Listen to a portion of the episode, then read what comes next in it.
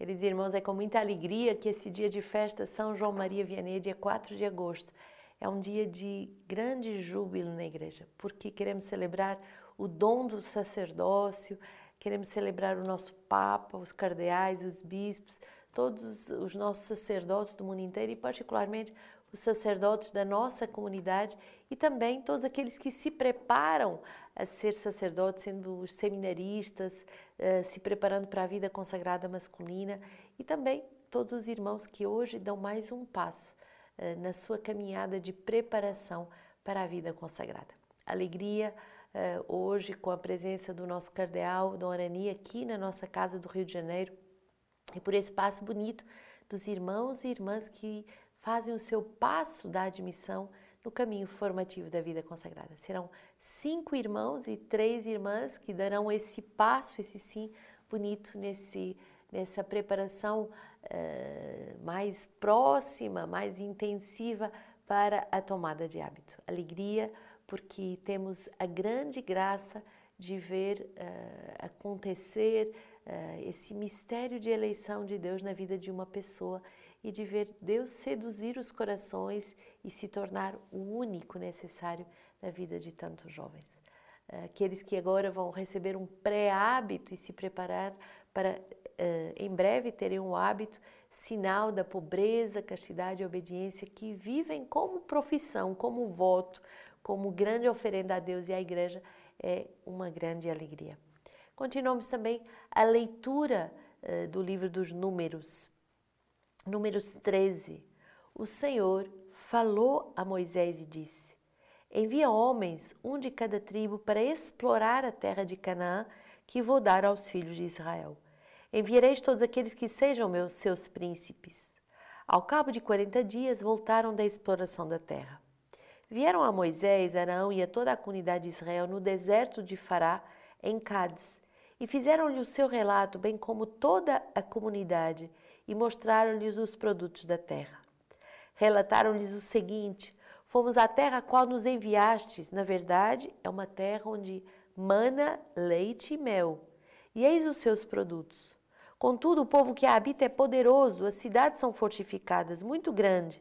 Também vimos ali os filhos de Enaque. Os Amalacitas ocupam a região do Negueb, os Eteus, os Amorreus e os Jesubeus, a montanha os cananeus a orla marítima e ao longo do Jordão. Então Caleb fez calar o povo reunido diante de Moisés. Devemos marchar, disse ele, e conquistar essa terra. Realmente podemos fazer isso. Os homens que o haviam acompanhado disseram: Não podemos marchar contra esse povo, visto que ele é forte, é mais forte do que nós. E puseram a se difamar diante dos filhos de Israel a terra que haviam explorado. A terra que fomos explorar é terra que devora seus habitantes. Todos aqueles que lá vimos são homens de grande estatura. E lá também vimos gigantes, os filhos de Enac, descendência de gigantes. Tínhamos a impressão de sermos gafanhotos diante deles e assim também lhes parecíamos. Então toda a comunidade elevou a voz. Puseram-se a clamar e o povo chorou aquela noite. E o Senhor falou a Moisés e Arão e disse-lhes: Até quando esta comunidade perversa há de murmurar contra mim? Ouvi as queixas que os filhos de Israel murmuraram contra mim. Diz-lhes: Por minha vida, diz o Senhor, eu vos tratarei segundo as próprias palavras que pronunciaste aos meus ouvidos. Os vossos cadáveres cairão neste deserto, todos vós os recenseados, todos vós os enumerados desde a idade dos vinte anos para cima, vós que tendes murmurado contra mim. Juro que não entrareis neste país, a respeito do qual, levantando a mão, fiz juramento de nele vos estabelecer. Apenas Caleb, filho de Genofé, e Josué, filho de Num, explorastes a terra durante quarenta dias. A cada dia corresponde um ano. Por quarenta anos levareis o peso de vossas faltas e sabereis o que é de fato de me abandonardes. Eu falei, eu mesmo, Senhor. É assim que eu tratarei toda esta comunidade perversa amotinada contra mim. Neste mesmo deserto não restará um deles, e é ali que morrerão.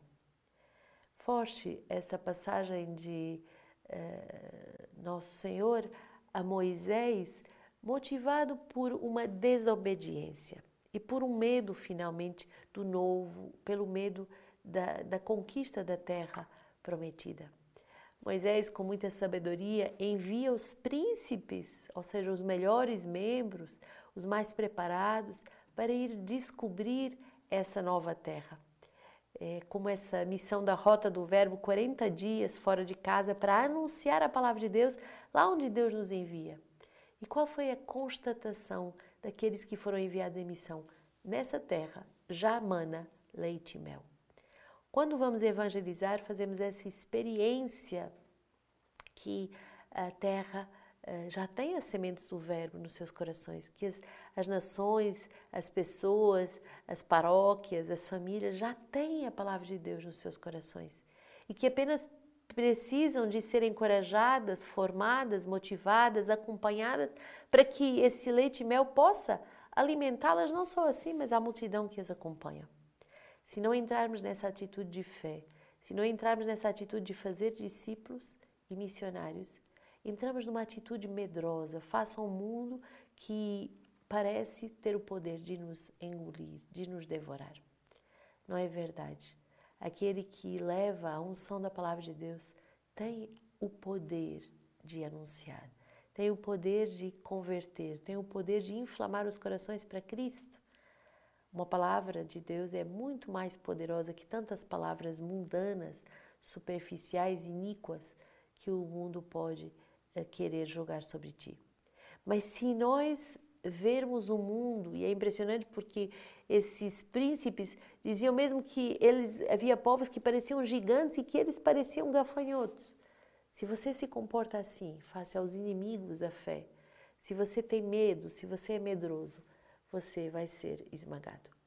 Devemos ter uma atitude de fé, uma atitude de ousadia, de parresia, de audácia no anúncio do Evangelho. A rota do Verbo tem sido essa experiência bonita.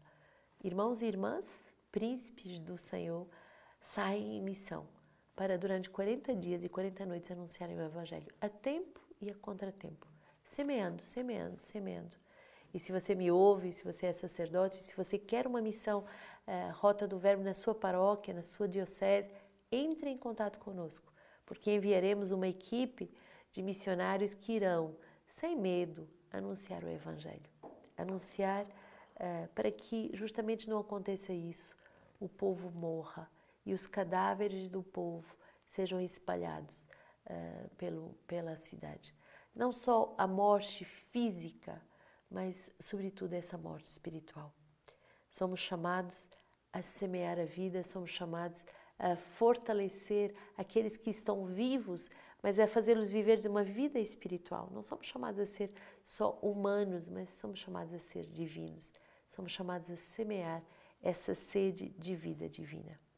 Por isso, uh, não murmurar, por isso não temer, por isso não uh, tremer diante da grande tarefa que é a evangelização, mas ao contrário, sair em missão, anunciando a terra prometida que Deus tem para cada um de nós. Salmo 105, nós pecamos com nossos pais, pois nos desviamos, tornamos-nos ímpios. Nossos pais no Egito não compreenderam as tuas maravilhas. Bem depressa se esqueceram de suas obras. Não esperaram pelo seu desígnio. Arderam de ambição no deserto e tentaram a Deus em lugares solitários. Esqueceram o Deus que os salvou, realizando prodígios no Egito, maravilhas na terra de Cã, coisas terríveis sobre o mar dos juncos. Então ele decidiu exterminá-los. Não fosse Moisés seu escolhido, que intercedeu diante dele para desviar seu furor em destruí-los.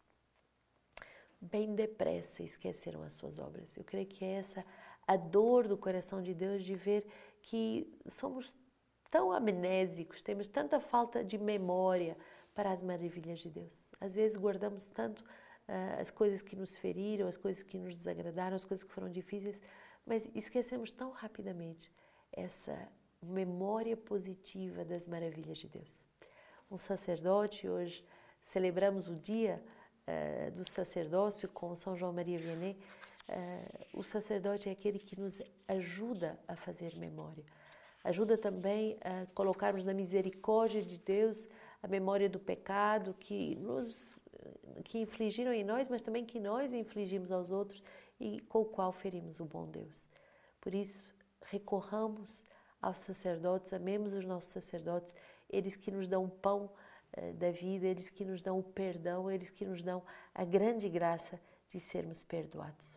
Mateus 15 é o evangelho que nos é dado hoje, versículos 21 e 28. Jesus, partindo dali, retirou-se para a região de Tiro e da Sidônia. E eis que uma mulher cananeia daquela região veio gritando: Senhor, filho de Davi, tem compaixão de mim. A minha filha está horrivelmente endemoniada. Ele, porém, nada lhe respondeu. Então os seus discípulos se chegaram a ele e pediram-lhe: Despede, porque vem gritando atrás de nós. E Jesus respondeu: Eu não fui enviado senão as ovelhas perdidas da casa de Israel. Mas aproximando-se, ela prostrou-se diante dele e pôs a rogar: Senhor, socorre-me. Ele tornou a responder: não fica bem tirar o pão dos filhos e atirá-los aos cachorrinhos, mas ela insistiu: Isso é verdade, Senhor, mas também os cachorrinhos comem das migalhas que caem da mesa dos seus donos. Diante disso, Jesus lhe disse: Mulher, grande é a tua fé, seja feito como queres. E a partir daquele momento, a sua filha ficou curada. Muito forte essa passagem dessa mulher que vai nos revelar a grande misericórdia de Deus. A misericórdia de Deus é uma misericórdia que vem para salvar, que vem para salvar aqueles que se sentem perdidos, que se sentem indignos, que se sentem incapazes de seguir o Senhor.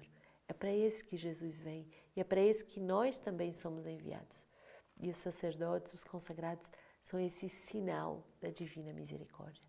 Misericórdia que não escolhe, que não faz acepção de pessoas, mas que a todos quer salvar, a todos e a todas quer dar o pão da vida. Hoje celebramos então São João Maria Vianney. Eu tive a grande graça de estar em Ars uh, traduzindo um, um, encontro mundial para sacerdotes com o cardeal Schonborg e tantos outros profetas uh, do sacerdócio, tantos bispos, Dom Alberto Tavera Correia, que também estava lá, também deu pregações para os, sacerdotes do mundo inteiro e, e tantos outros padres e, e pregadores. Mas uma coisa que me tocou muito eh, estava nesse encontro a grande relíquia do coração do cura Darcy. É impressionante porque é um coração que está dilatado, dilatado, como se um coração cheio de amor. E a grande graça foi que eu estava hospedada na casa que guardava a relíquia. Então imaginem, tivemos a grande graça de passar a noite eh, na capela adorando Nosso Senhor e venerando a grande relíquia do cura Darcy. Nesse grande coração dilatado de amor estão os sacerdotes do mundo inteiro. São João Maria Vianney uh, se tornou esse padroeiro de todos os sacerdotes. Ele é conhecido como o cura d'Ars. O cura é o pároco, o pároco de Ars. E Ars é uma cidade uh, muito pequena, um povoado muito pequeno em, uh, na França. São João Maria Vianney nasceu em Dardilly no ano de 1786, um período muito difícil na França, que vivia esse período da Revolução eh, Napoleônica. Camponês, eh, muito simples, proveniente de uma família muito humilde e bem religiosa, ele percebeu bem cedo a sua vocação ao sacerdócio. Mas antes da sua consagração, chegou a ser um desertor do exército, pois não conseguia uh, acertar o passo do seu batalhão. Ele era um cristão íntimo de Jesus Cristo, servo de Maria e de grande vida penitencial. Tive a alegria também de visitar a casa de São João Maria Vianney, uma casinha bem pequena, bem humilde, e, e víamos a extrema pobreza na qual ele vivia. E recebeu grandes graças, piedade, Uh, e não conseguia, ele tinha grande dificuldade nos estudos, grande dificuldade intelectual para aprender o latim, a filosofia e a teologia. Ele começou somente a ler aos 18 anos e a escrever. São João Maria Vianney vai então ser ajudado por um antigo vigário e conseguiu-se uh, conseguiu ser sacerdote, tornando-se então pároco de uma aldeia uh, chamada Ars. Esse esse povoado era habitado por um povo que era dado a grandes vícios, aos cabarés, às bebedeiras, aos bailes e a tantas blasfêmias. E por isso uh, o santo suspirou: Neste meio tenho medo até de me perder. Dentro da lógica da natureza vem o medo, mas da graça a coragem. E é muito bonito isso. Em vez de ver o mundo como esses gigantes e ele como um gafanhoto, ele se une ao rosário, ele pega o rosário nas suas mãos e começa de joelhos diante do Santíssimo a rezar noite e dia.